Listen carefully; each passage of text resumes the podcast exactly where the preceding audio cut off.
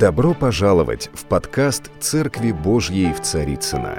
Надеемся, вам понравится слово пастора Сергея Риховского. Спасибо, что вы с нами. У христиан есть сила. Это очень важно. Но правильно ли мы понимаем, что есть сила? Многим кажется, что сила – это творить чудеса. Сила – это гонять бесов вокруг, так сказать, церкви. Сила – это пророчествовать. Верно, верно, верно, я же не спорю с этим. Ну, конечно, все это сила. Но с одним маленьким условием, что если в этой силе, помните, чем закончилась Нагорная проповедь, 7 глава Евангелия от Матфея, многие скажут мне в тот день пришествия, Господи, Господи, не Твоим ли мы именем бесов гоняли, пророчествовали, не Твоим ли именем мы чудеса творили – он скажет, отойдите от меня все делающие беззаконие. Я никогда не знал вас. Все не творящие волю Отца. Это сила, конечно, сила. Когда бесы выходят, когда больные исцеляются, когда пророчества звучат и исполняются, ну, конечно, это сила. Но о какой силе мы говорим сегодня? Я очень хочу напомнить одно из мест Священного Писания, где как раз так и написано – что есть сила христианина. Мне кажется, мы сегодня должны переосмыслить очень многие вещи. Вы знаете, у Бога есть одна особенность. Она мне очень нравится. Помните, что все люди созданы, ну, мягко говоря, не совсем совершенными. Они были совершенны до грехопадения. И грех немножко сделал с ними злую игру. Он сделал их несовершенными – и у многих людей есть свои слабости, у каждого человека. У меня есть своя слабость. Наверняка я спрошу, есть у кого-то еще какие-то слабости. Ну, конечно, есть. Мы стараемся их не сильно показывать. Но знаете, у Бога есть один интересный подход к нашим слабостям. Он берет наши слабости и делает их силою в руках Божьих. И там, где была моя слабость, там становится моя сила. Это очень интересный подход Божий.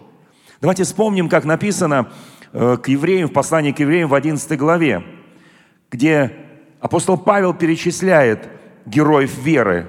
Если нужда говорить больше, время, говорит, не позволяет мне говорить о Гедеоне, Вараке, Самсоне, Иефае, Давиде, Самуиле, о пророках. Они верою покоряли царство, восстанавливали справедливость, получали обещанное, закрывали пасти львам – гасили яростное пламя, спасались от острия меча. Их слабость становилась силой. Так написано в современном русском переводе. Их слабость становилась силою. Очень важное замечание, чьей силою? Божьей силой. Они становились не их собственная сила. Послушайте, Божья сила в них, их слабость. Давайте посмотрим которые, тех людей, которые, ну, скажем, были слабоваты в свое время. Ну, например, история Гедеона, которая записана в, в книге Судей, 6-7 главы. И там написано, что Гедеон был самый боязливый, из очень незначительного рода. Он был труслив, он прятался постоянно в пещере, кругом одни враги. И он выбегал что-то себе приготовить, теперь прятался. И приходит Бог и говорит – муж сильный. Какой сильный?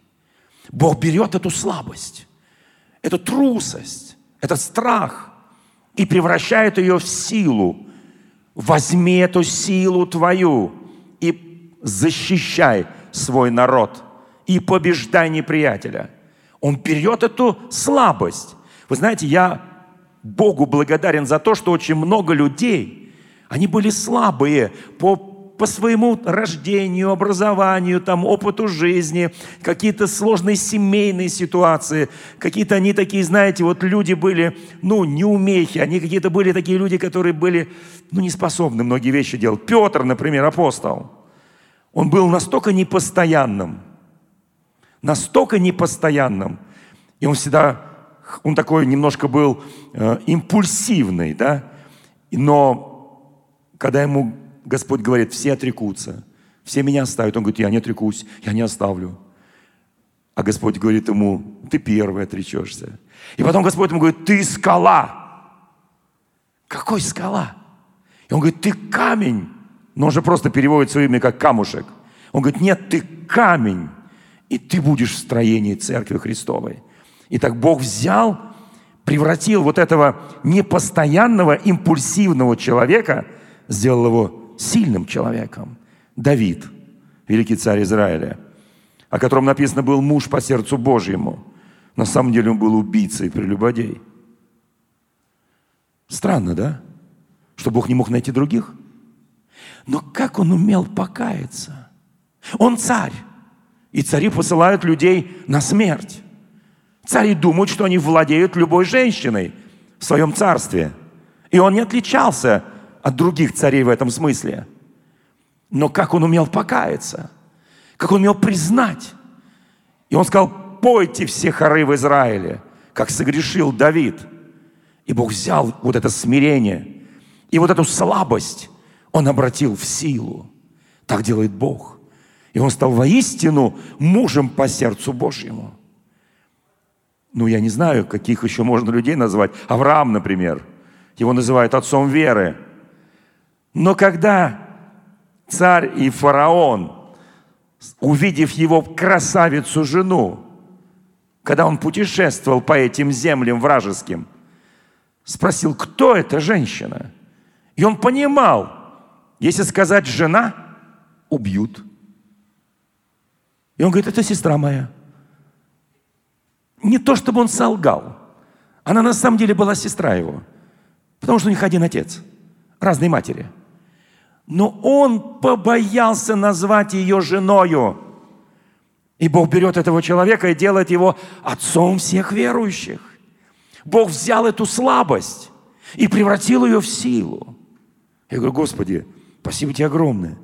Ты берешь слабость каждого из нас – знаете, один из величайших миссионеров, который был в 19 веке в Китае, миссионером и создал огромное количество церквей из китайцев, он сказал следующее. Все Божьи гиганты были некогда слабыми людьми. Знаете, мы вот тоже там говорим про себя. Господи, неужели я могу что-то сделать? Я слишком слаб. Но вот что говорит Священное Писание в первом послании Коринфянам в первой главе, стих 27. Но Бог избрал не мудрое мира, чтобы посрамить мудрых, и немощное мира избрал Бог, чтобы посрамить сильное. И всю славу получает Бог. Я хочу, чтобы вы понимали эти вещи. В чем сила, брат? На самом деле, в чем наша сила? В чем сила была Давида, Гедеона, которому Бог говорит, да ты сильный, да посмотри на себя. Да он говорит, сколько не смотрю, слабый – нет, ты сильный. Еще раз посмотри на себя. У тебя есть внутренняя сила, и ты будешь вождем народа Божьего и великим судьей Израиля. В тебе есть эта сила. Просто ты ее не видишь. И знаете, потом, когда он реально собирает огромное войско, когда он поверил Богу, и вдруг приходит Бог и говорит, сколько там напротив тебя стоит неприятель? Он говорит, 100 тысяч. Сколько у тебя? 32. И Бог говорит, многовато. Бог говорит, Гедеон говорит, как многовато? Там 100, у меня всего 32. Он говорит, скажи, кто трусливый, пускай уходит. Ушло 22 сразу прям. Осталось, сколько там? 10.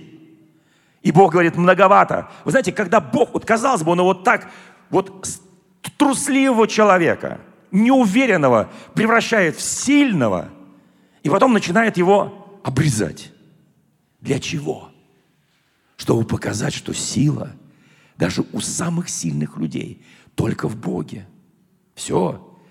И он говорит, сколько у тебя 10 осталось? Против тебя 100? Многовато. Помните, так может пить человек так. Вот те, которые пьют из ладони и лакают, как пес, вот эти с тобой останутся. 300 человек. Все. Из 32 тысяч – и я думаю, что Гедеон после этого смеялся, как самый блаженный, как самый юродивый. Потому что он понимал, против него стоит 100 тысячная армия, а у него 300. И Бог говорит, Гедеон, неужели ты на самом деле думал, что ты собственной силой или силой твоего войска будешь побеждать. Пусть люди воскликнут меч Господа и меч Гедеона. Вот тогда придет победа. Победа твоя не потому, что ты сильный, а потому, что ты доверился в руки сильному Богу. Наша победа точно в этом. И наша сила в этом. Вы знаете, каким бы ты ни был сильным, могущественным, знатным, великим, Бог говорит, я не мудрое мира избрал, и не сильное мира избрал, но не, я избрал немощных, казалось бы, да. Вот почему Павел воскликнет, когда я немощен, тогда я силен. Вы знаете, друзья мои, я хочу, чтобы мы с вами кое-что посмотрели сейчас. Итак, есть э, удивительное, вот мы сегодня пройдем по двум посланиям Коринфянам, первое и второе. Итак, в начале первого послания Коринфянам есть кое-что о силе. Давайте мы откроем это чудесное место Священного Писания и посмотрим, что там написано о силе. Вот как начинается. Может быть, помните 10 стих. «Мы безумны Христа ради, вы мудры во Христе, мы немощны, вы крепкие, вы в славе, мы в бесчестии, поныне терпим голод, жажду, наготу, побои, скитаемся, трудимся, работая своими руками, злословит нас, мы благословляем, гонят нас, мы терпим, хулят нас, мы молим, то есть молимся. Мы как ссор для мира, как прах всеми попираемый до ныне. Это сила или слабость? У меня вопрос.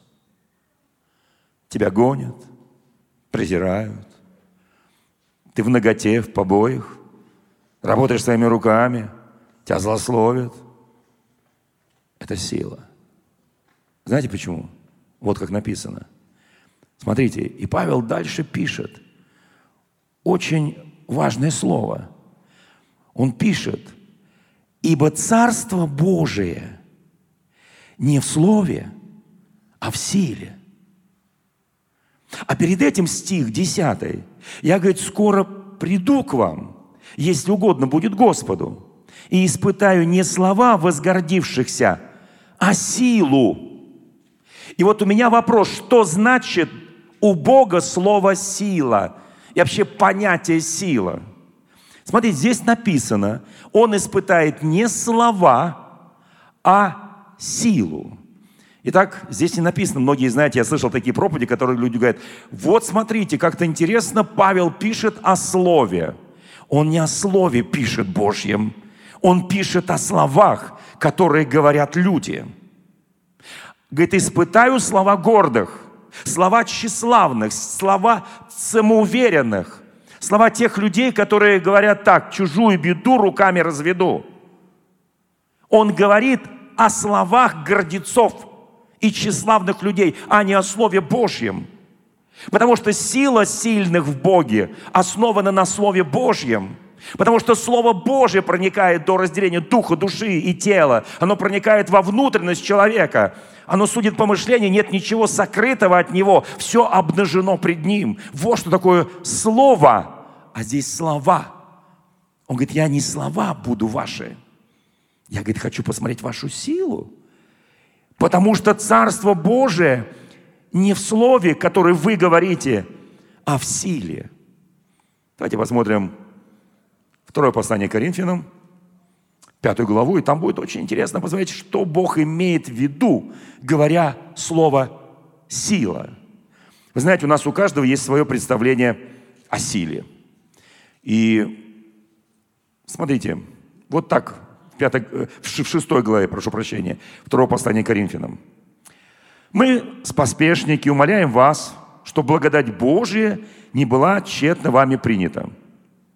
Во время благоприятное, Господь говорит, я услышал тебя в день спасения, помог тебе, вот теперь время благоприятное, день спасения.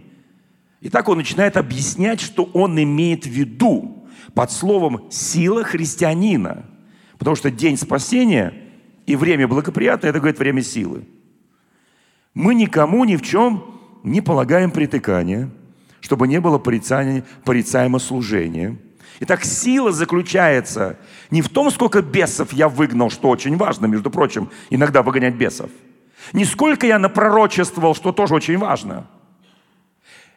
Не в том, сколько я чудес сотворил, а сила Божия заключается в нечто большем. В твоем характере, в твоей духовной жизни, в твоей повседневной жизни.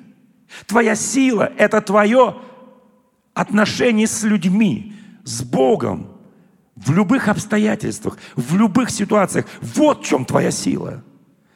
Смотрите, что здесь сказано. Мы, говорит, никому не не полагаем притыкания, то есть на нас никто не соблазняется.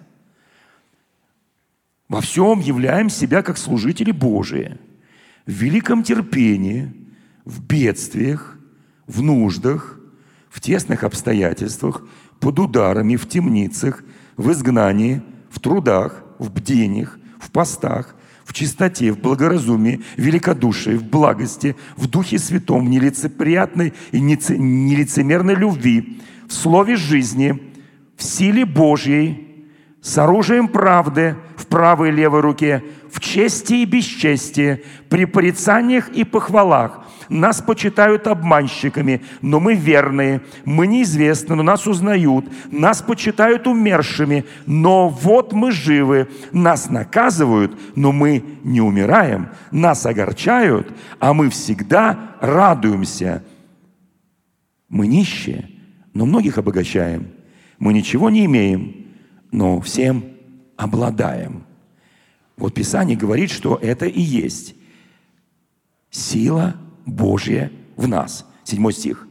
В слове истине и силы Божьей. Вот что такое сила Божья в нас. В любой ситуации. Голод, нужда, побои, оскорбления, непрощение – мы являем силу Божью. Христианина определяют не потому, сколько он бесов изгнал.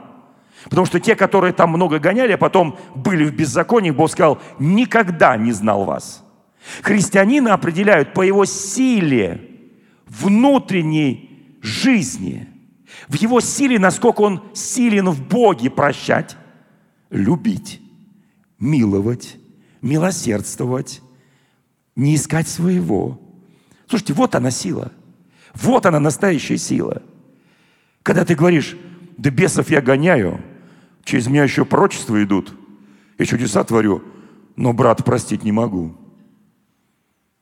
Жена так оскорбляет, по три месяца ношу обиды. Дети такие. Боже, зачем? Ты меня искушаешь детьми. Слушай, какой ты христианин? Вот она сила. Вот здесь описано, где применяется сила? Под ударами, в темнице, в изгнаниях, в трудах, в бдениях, в постах, в чистоте, благоразумии, великодушии, благости, в Духе Святом, в любви, в слове. Вот, вот она сила. Любые обстоятельства, в которые тебя заводит жизнь. Обыденщина. Вы знаете, ведь самые большие победы – это не те, которые ты делаешь, знаешь, вот там вот миллионы людей увидели, как ты победил Голиафа. Да, это большая победа. Но для Бога это не была большая победа. Потому что камушком управлял Бог в лоб Голиафа. Давид просто явил решительность и смелость. И все. А вот потом, когда начинаешь жизнь Давида, вот эта сила. Когда его преследовал Саул, когда его ненавидели собственные друзья. Вот она сила когда из него делали изгнанника. Вот она сила, как он вел себя. Когда его собственный сын восстал против него и начудил так. Мы знаем, что он сделал, вошел к его женам. И когда его убивали на войне, в честном бою, почти честном, Давид плакал. И когда ему сказали, твой враг повержен, а Вессалом он посыпал голову пеплом. Вот она сила. Силу прощать своих самых больших обидчиков. Вот она власть Божья. Поэтому, когда ты говоришь, да я могу вот там помолиться, сейчас тебя тряханет. Может, и тряханет, не знаю. Но я хочу, чтобы ты жил так, что вокруг тебя все говорили, вот он пошел христианин. у него есть сила, Божья сила. И он в этой силе живет. У него есть принципы. Вы знаете, помните, в Откровении написано, да, что кровь Авеля, одного из первых людей, сына Адама и Евы, вопиет о мщении. А я вам скажу следующее, это Ветхий Завет. А кровь Иисуса вопиет о милости. Одна кровь вопиет о мщении, а истинная кровь Сына Божьего вопиет о милости, вопиет о любви, вопиет о помиловании. Итак, на чьей мы стороне? В чем сила, брат? В чем сила, сестра? Что для тебя ближе? Мщение? О, Господь, накажи этих обидчиков. О, Господь, этого начальника накажи. О, Господь, этого изверга мужа. О, Господь, вот это, вот это, вот это. О, накажи, Господь. О, покажи им Такое покажи, которое, которое они вообще никогда не видели. Это не сила. Это твоя слабость. Если хочешь, чтобы Бог обернул твою слабость, сделал это в твоей силой, разреши Ему, позволь Ему помочь тебе встать на основание силы Божьей, изменить свой характер, изменить свои обычаи, свои привычки, свою реакцию, изменить все в себе – и вот это будет сила Божья. Потому что человек, который способен овладеть собой, он больше завоевателя города. Так говорит Священное Писание. Вы знаете, друзья мои, и так силы более-менее мы начинаем что-то знаете, Павел говорит, подражайте мне, как я подражаю Христу. Именно в этой главе он говорит. Он говорит, моя сила в том, не как я показываю всем свой характер – а моя сила в том, как я показываю характер Христа, который изменил меня и сделал меня совершенно иным человеком. Вот в чем сила. В этой же пятой главе, и шестой, и в пятой, кое-что написано. Знаете, есть такое еще одно искушение. Многие говорят, я хожу верою, а не видением. Что ты себе в видении понастроил? Вот мы должны достичь вот это, вот это. Вот наши планы там благовествовать, спасти всю Москву, вообще всю Россию, по большому счету. Вообще у нас вот такие планы нашего прославления, наших служений, нашего женского, мужского, у нас такое видение. Ну и какое видение? Говорит, ходи в вере. Наши дорогие вот ездят в Израиль, их желание спасти Израиль для Христа, правда? Спасти Израиль для Христа. Аминь. Сколько раз там уже ездили, я не знаю, 12 раз уже. 13 счастливое число. Спасают. У нас у каждого есть видение. А кто-то говорит, а написано. Какое видение? Написано по-другому совершенно. Можно я кое-что прочту сейчас, да? Вот что здесь сказано. Здесь сказано, смотрите, когда мы говорим о видении, да? Ибо знаем, 5 глава, прямо с первого стиха, когда земной наш дом, у кого есть земной дом, поднимите руки. Я сейчас не о квартирах говорю, и не о частных домах, не о фазендах, не о дачах. Я сейчас говорю о нашем земном доме. Наша хижина написана. Это наше тело. Тело, тело, понимаете, тело. Там такая радостная новость прям написана. Супер радостная новость. Ибо знаем, когда наш земной дом, эта хижина, разрушится. Боже мой, какая добрая новость. По всей земле гуляет коронавирус, а мы ему подыгрываем. Павел, ты что написал 2000 лет назад? Ты что, не знал, что коронавирус разрушает наш земной дом? Знал. Вообще, если читаешь Евангелие, такое ощущение, что современные газеты читаешь, сегодняшние, прям вот особенно 24 главу Евангелия от Матфея – или книгу Откровения, которую там снимает печать за печатью. Четыре всадника апокалипсиса. И выпускает всякие силы. Кто говорит, это кто выпускает? Дьявол? Что вы говорите? Кто снимает печать из книги? Семь печатей? Иисус. Агнец как бы закланный. Когда снимает первую печать, конь белый, вторую конь рыжий, третью конь вороной, четвертую конь бледный. И там еще потом четыре, три печати идут. И каждый конь Господин Гутерреш, генеральный секретарь ООН, четко обозначил роль каждого коня. Видимо, наконец ООН начинает читать Библию. Аж прям приятно. Мы включаем слово Бог в Конституцию, они читают слово Библию. Итак, друзья мои, здесь написано, когда наш земной дом разрушится, я так понимаю, что сейчас никого не вдохновил. Мы что пришли не для того, чтобы у нас все разрушилось. У нас на утреннем богослужении было еще больше, чем сейчас сидят. Даже стояли много очень. Я думал так, сейчас коронавирус гуляет, народ просто будет дома сидеть. Видимо, народ американский. А народ русский, ну, условно русский, он дома не будет сидеть. Это я понял уже. Прям сегодня. Написано, когда на эта хижина разрушится, мы имеем от Бога жилище на небесах, дом нерукотворенный, вечный. Поднимите руку, кто желает иметь жилище на небесах. Немного, на самом деле, так. Не очень. Господи, а мы еще здесь как бы это не до конца насладились во время благоприятное. Какая хижина, Господь? Это твой дом. Ты там живешь. От того мы и воздыхаем. Воздыхаем от чего? Желая облечься в небесное наше жилище. Вот сидим прямо на богослужении и воздыхаем. И говорим, ох, Господи, что-то я никак не облегся еще. Господь говорит, да живи. Живи еще 10, 20, 30, 40, 50 лет. Потому что если тебя заберу сейчас, то воздыхать ты уже там будешь что силу Божью не использовал здесь.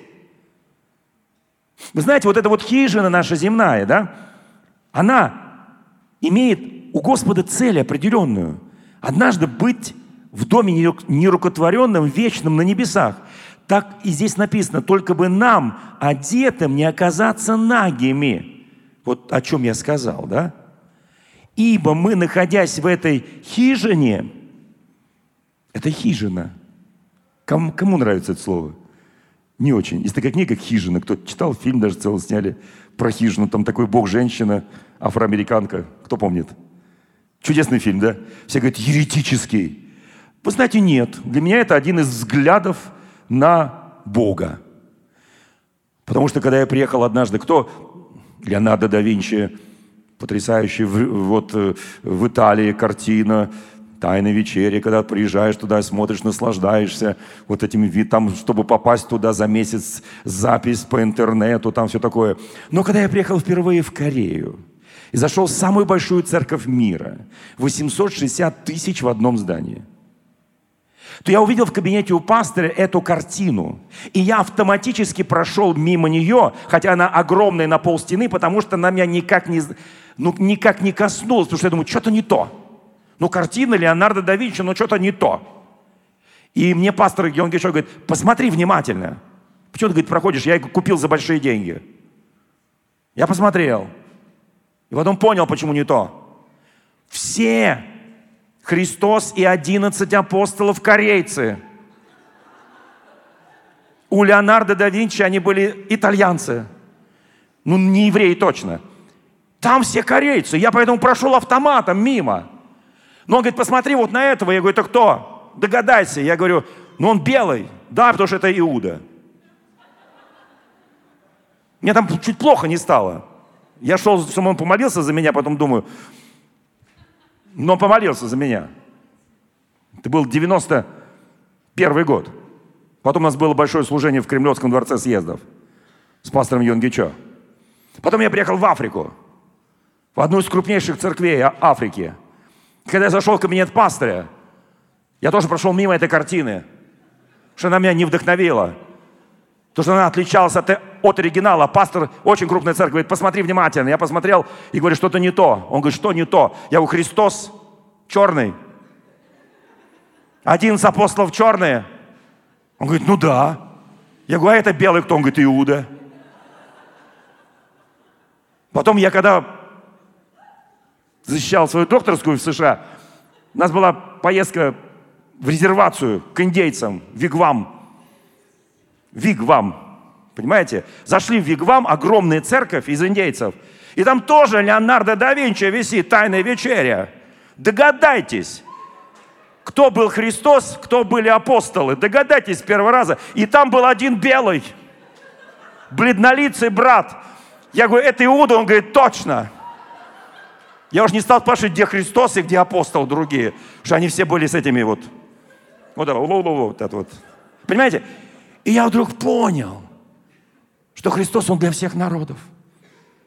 И вот нам, которые бледнолицые, придется долго доказывать всем остальным, что мы не иуды. Я это понял уже. Когда проедешь по миру, понимаешь некое такое отношение к бледнолицам. Мне там было стыдно, что я вот не кореец, не китаец, там, не знаю, не африканец, там, не краснокожий. Думаю, Господи, прям застыдили. Но я-то понял другое. Я понял, знаете что? Какая тяга людей ко Христу. Хотят видеть Его своим и ходить в Его силе. В Его силе. Не в своей силе, а в Его силе. Конечно, с Иудой они все переборщили, но тем не менее. Вы знаете, друзья мои, вот давайте почитаем, что здесь написано. А здесь сказано, интересно, да? Смотрите, когда дом разрушится, ибо мы ходим в этом, в этом жилище, воздыхаем под бременем этого жилища. Здесь болит, здесь колет, здесь больно, здесь температура. Воздыхаем. Потому что когда мы попадем туда, я пока никого не призываю, потому что оно еще удостоится. Помните, 21-22 главы книги Откровения, там написано, смерти нет, болезни нет. Там вообще ничего такого, что здесь, чтобы мы там воздыхали, нету. Есть знаменитая история. К одному, значит, был один хороший прихожанин, очень богатый банкир.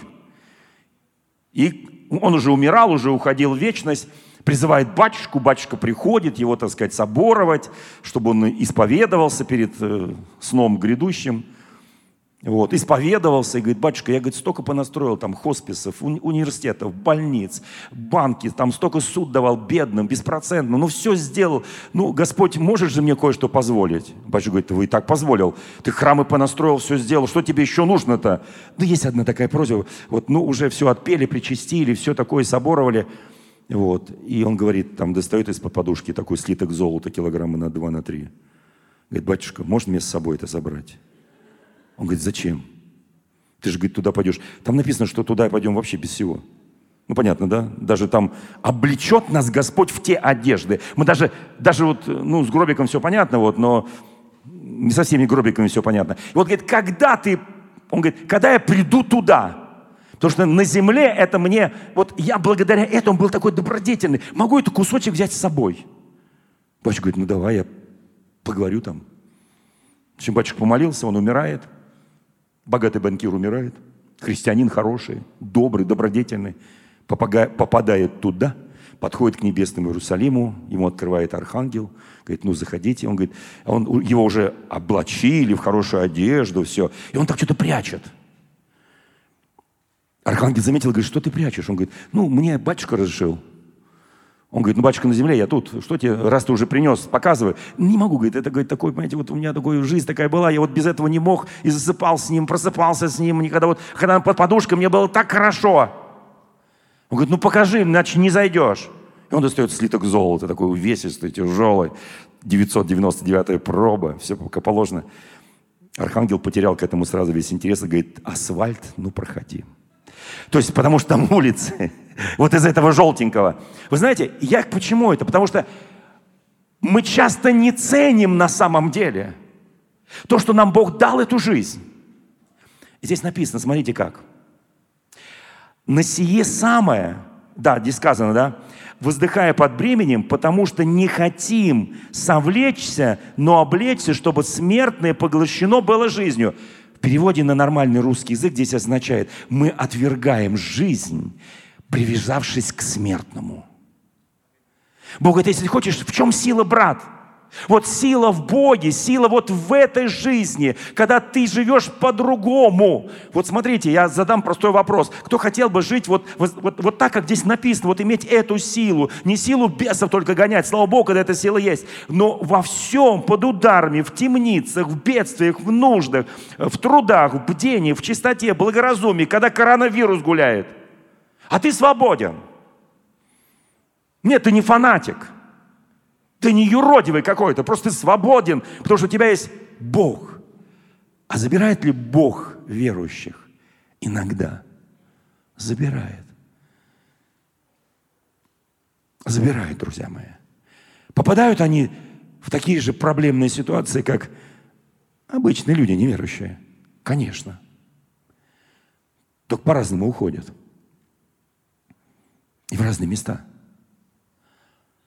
Помните прекрасное место Священного Писания, когда к Иисусу подошли и говорят, там Пилат убивал массу людей, их кровь смешал с грязью.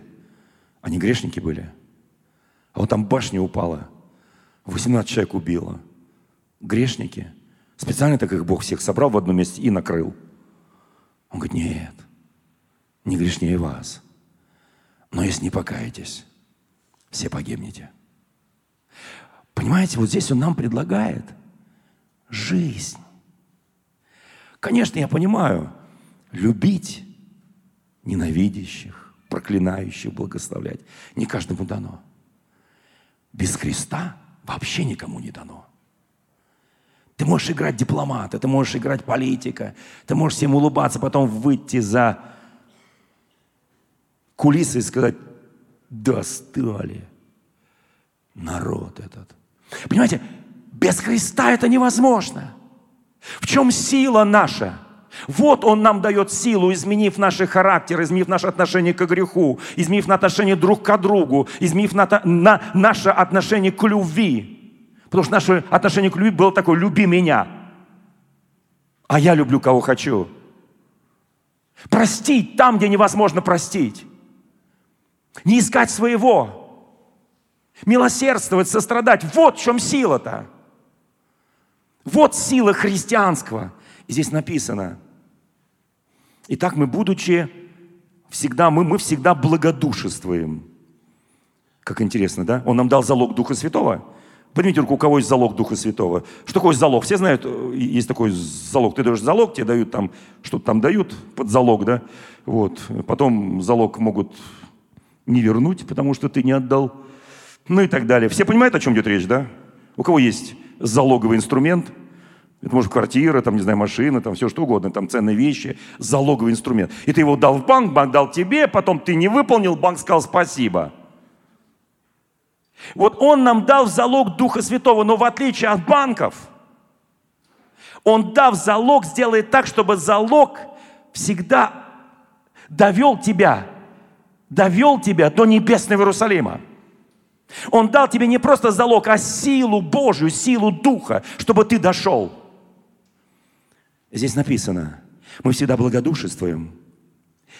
И как знаем, что водворяясь в теле, мы устранены от Господа. Все понимаете, о чем здесь написано? Пока я в теле, я устранен от близкого общения с Ним в Небесном Иерусалиме. Но когда я выхожу из тела после смерти, то я уже с Ним навсегда – мы пока об этом не мечтаем, да? Смотрите, ну здесь написано. Мы всегда благодушествуем. Всегда. Сейчас давайте маленький такой вот опрос. Кто благодушествует, когда тебя лишили премии на предприятии? Поднимите руку. Вот меня лишили, я благодушествую. Я благодушествую. Я говорю, начальник ты хороший. Я с тебя молюсь, я тебя отдаю в руки, в руки Господа, чтобы он с тобой разобрался, да? Я благодушествую, потому что да, мне больно, мне неприятно, но я благодушествую. Написано, всегда благодушествую.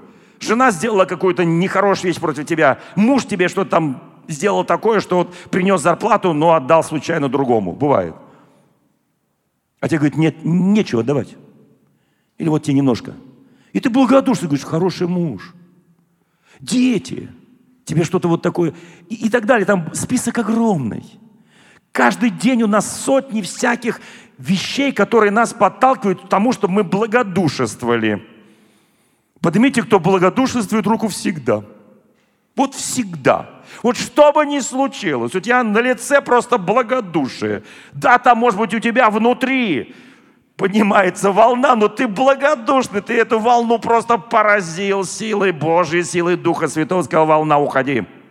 Я благодушный, я, у меня характер Христа, у меня сила. В чем сила, брат? Во Христе сила. Я благодушный, я тебе не буду мстить. Ты мне сделал столько гадостей, я тебе не буду мстить. Я благодушный. Кто так, поднимите руку, кто, кто всегда. Вот всегда, вот сто процентов. Или так вот маленькую подлость надо сделать, то, что ты мне зло, я тебе зло. Зуб за зуб, око за око, глаз за глаз, там все такое. Иначе где ты мне на ногу, я тебе на две. По возрастающей.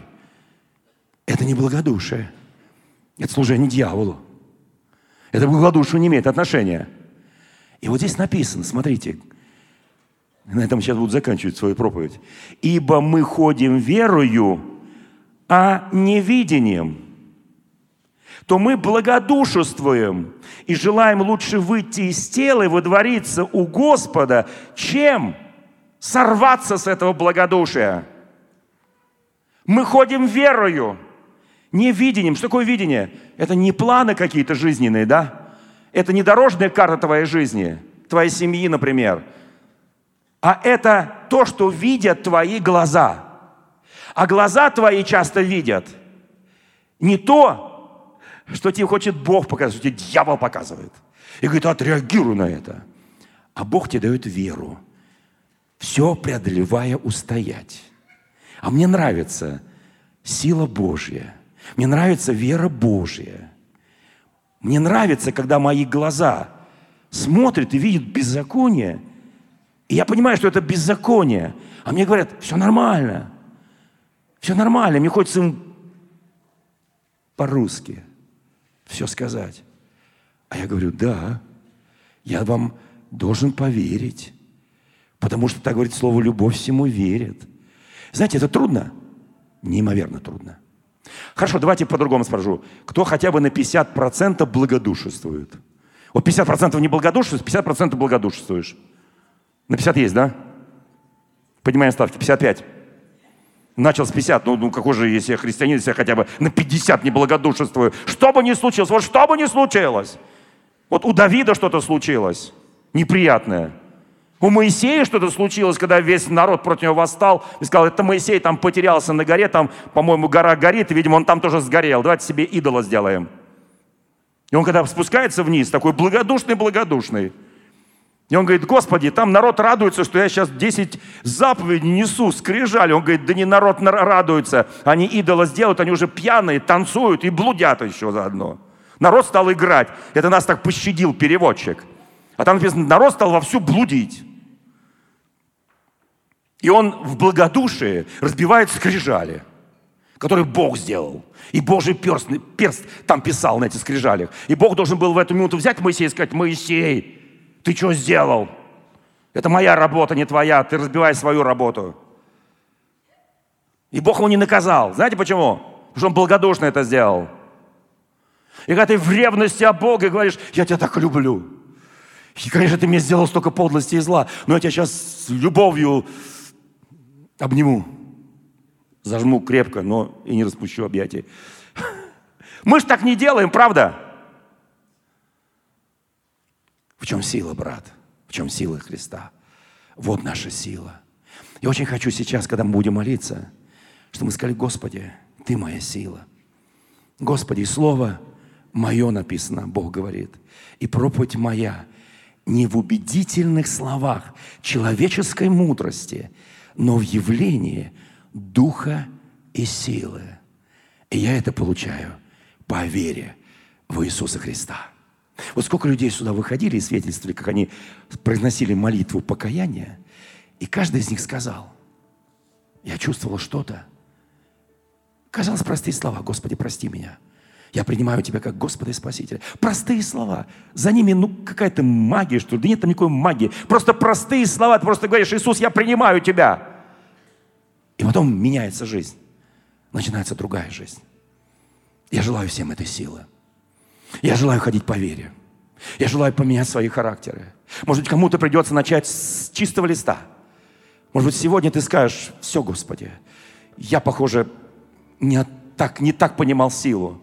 Я не так понимал видение. Видение – это когда твои глаза видят, а вера твоя делает. Даже то, что ты думаешь, не должно быть. По вере ты делаешь в Иисуса Христа. А глаза говорят, да нет, все по-другому. Глаза – это глаза, это хижина. А я живу уже здесь на земле, но как в небесном Иерусалиме. Вот и все. Все просто на самом деле. Я желаю всем жить с Богом, жить в Боге. Дорогие друзья, спасибо, что были с нами. И до встречи на следующей неделе на подкасте «Церкви Божьей в Царицына.